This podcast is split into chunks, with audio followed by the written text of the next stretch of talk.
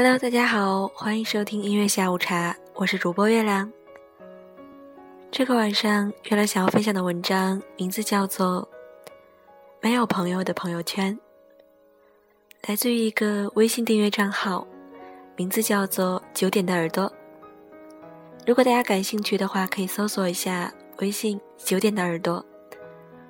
这个公共账号主要是发一些很好听的音乐以及文章。月亮很喜欢，大家如果喜欢的话可以看看。闲话不多说，接下来让我们开始今天的节目吧。没有朋友的朋友圈，我常觉得微信朋友圈是近些年来最伟大的社交发明。人人网既庞大又臃肿，你大力扑腾起的浪花，很快就被淹没在跨越太平洋的代购里。新浪微博离现实太远了，说什么都需要字句斟酌，情绪攥在手里，像受潮的一团盐巴一样。而且这些账号呢，都太公开了，太透明了，谁和谁互动频繁，谁和谁成了好友，都一目了然。就像韦小宝同时被康熙帝和天地会关注了一样。讲什么都施展不开，而朋友圈的奇妙之处就在于，你需要从蛛丝马迹的互动中，去猜想、挖掘、定义两个人间的关系。每次新增一个联系人，迅速的浏览一遍对方的朋友圈后，总能发出“原来他们俩也认识”的感慨，同时也得出“原来他还有这一面”。是谁发明了“圈儿”这个精妙的说法呢？“圈儿”这个说法，它既封闭又敏感，拒绝接纳新成员，又时刻渴望被窥视。你只知道你的朋友列表里有谁，却永远无法囊括对方的联系人。所以你回复时，既战战兢兢，又胆大妄为。你不知道有谁沉默地盯着你们的互动。也不知道他回复别人时，又是怎样的牲口。就像我加过的一个文艺青年一样，朋友圈里满是豪言壮语。我不想被任何名利捆绑。几天后，我又在另一个富二代朋友发的新车照片下，看到他的回复，充斥着“兄弟啊，真牛逼啊，改天一起聚聚啊”这些热忱的字眼儿。最后还不经意的带了一句：“哎，兄弟，最近有什么靠谱的实习吗？”朋友圈最伟大的功能就是分组，它的伟大之处在于，你没法判断对方是公开还是分组，还是就你一人可见呢？这功能给了多少人伪装的机会？有人跟男友稳定交往三年。对外一直宣称单身，有人在这个组里装完孙子，又到另一个组里去扮大爷；有人带下这个分组奢华的图，去另一个组吹牛；有的人喝完这个组的酒，又去另一个组励志。他给了一些人活在平面时空的机会，也给了一些人收取不必要的鲜艳的权利，也给了从日常生活中叛逃的可能。你能看到的，也许只是一个分组里的内容，就像你能辗转听说的，只有故事的一个版本。谁都在管中窥豹，谁都在扮演陌生，谁都想要借虚假的朋友圈，活出现实里不存在的风生水起。大概人都有一千张脸吧，所以他简洁的回完。去洗澡了之后，又放下自尊，蹲下身子，去捡另一个人的话头，小心翼翼地问：“睡了吗？你在干嘛？”他在知乎挥斥方遒、洋洋洒洒过万赞后，又起身去茶水间泡一杯速溶咖啡，独自打发又一个加班的夜晚。所以每次我一不小心闯进两个圈子间的交叉地带，都会觉得格外唏嘘。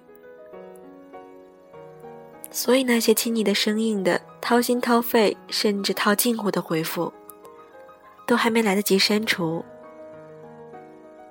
我置身于他们的互动间，像是参观了一群人熟睡时的面容，既陌生又脆弱。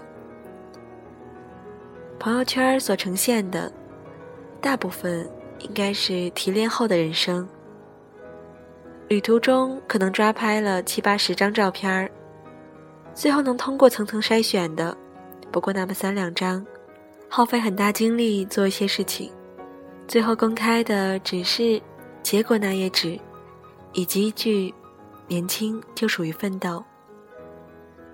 和朋友们一道做项目，不管过程多么跌宕起伏，抱怨过多少次对方的不靠谱，结束时依旧要拍一张集体照，顺道感慨：相聚是缘。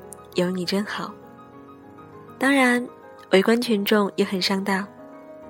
女生自拍大部分默契点赞，发侧颜挑战就高喊女神，发凌晨两点落地窗前万家灯火的，就恭称一声某总。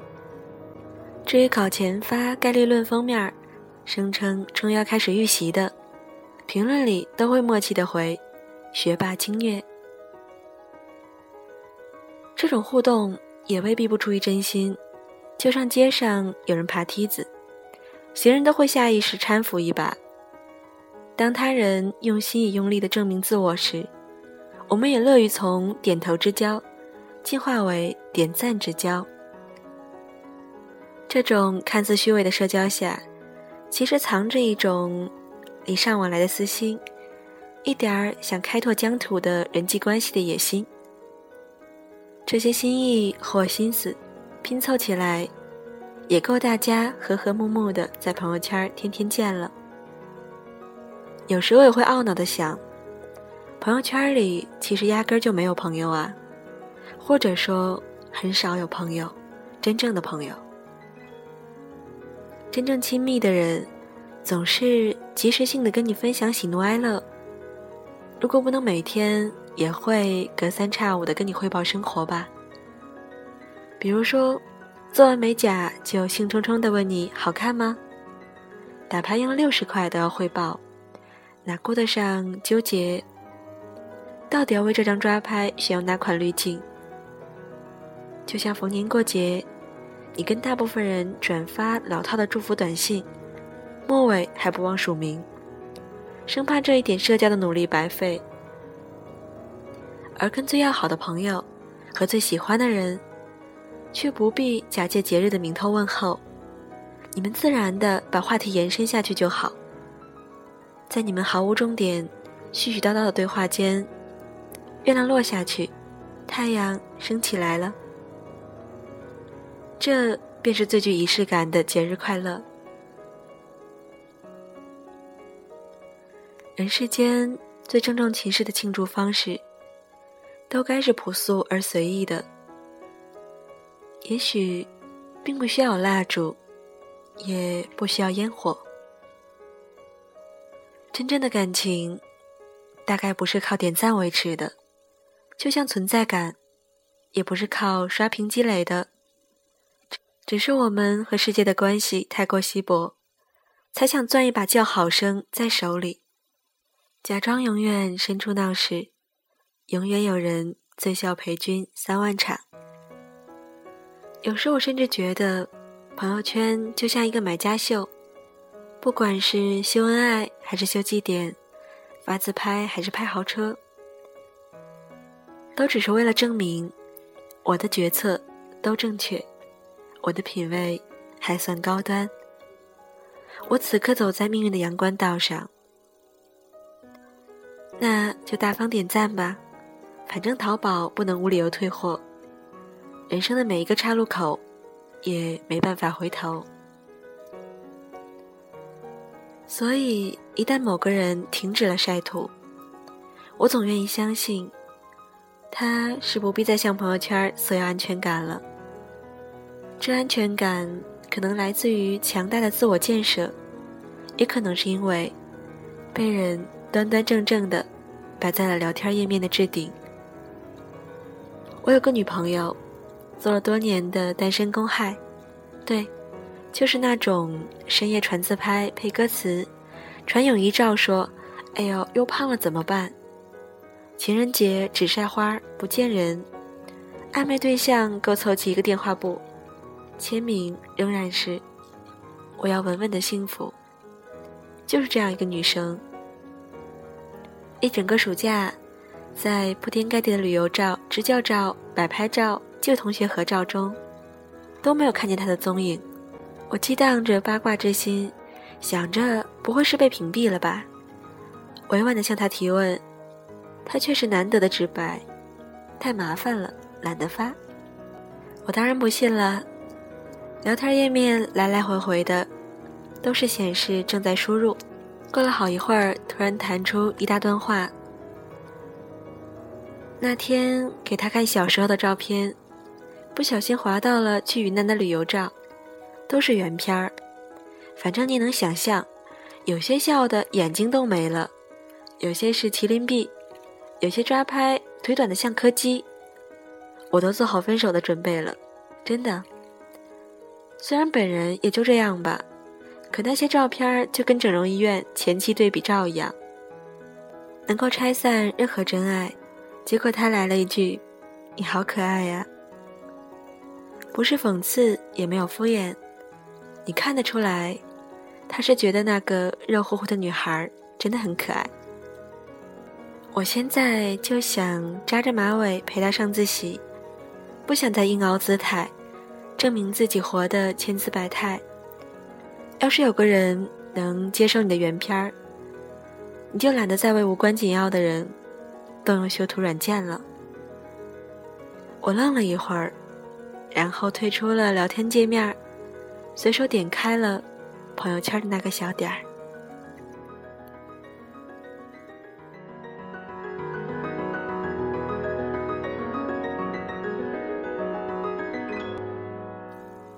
今天的故事就是这样啦。没有朋友的朋友圈，这篇文章有些言辞或许有些激烈，但是总的来说，还是会反映一些我们的心态吧。有些时候，当我们心里缺失安全感的时候，会想着从朋友圈中汲取一些来自于朋友的力量。而有些朋友，我们大家也知道，很久不联系，或者说从未真正联系过。仅仅是依靠着朋友圈互相点赞，维持着彼此的关系。如果哪天真正见面了，未必见得会多有话聊。但是，这种方式也证明，我们还联系着，我们还是朋友。至于最后说的，为一个人不再动用修图软件，我相信会有那样一个人，接受真正的我们。接受那个褪去外表浮华、真正的我们。也许那个真正的我们并不完美，但是很可爱。所以希望大家在朋友圈中有空多和大家聊聊天儿，把那些个本来有机会成为朋友的人，真正的变为好朋友，而不是那种点赞之交。这种友谊，淡淡的。很容易破碎，很容易灰飞烟灭。我相信你懂得。趁着明天过年，有空的话，不要群发短信了，在那些个你想要交往的人之中，认认真真的为他编辑一条专属于他的信息吧。我觉得，你的心他看得到。不管是那个你想成为好朋友的人，还是你心仪的那个人。多花点心思，我相信他看得到。今天的节目就是这样喽，没有朋友的朋友圈但我希望你的朋友圈里满是朋友。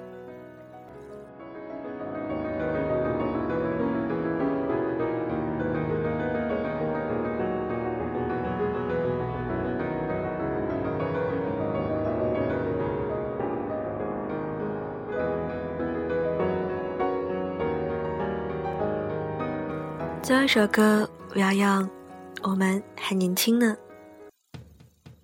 今天的节目就是这样喽，大家做个好梦，睡个好觉。明天就是大年三十喽，不要太兴奋哦。晚安，好梦，我是月亮，拜拜。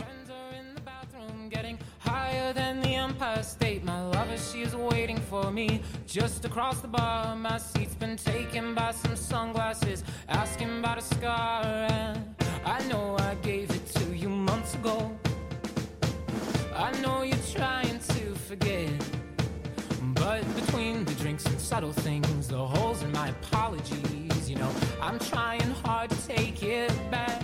So if by the time the bar closes and you feel like falling down, I'll carry you home tonight.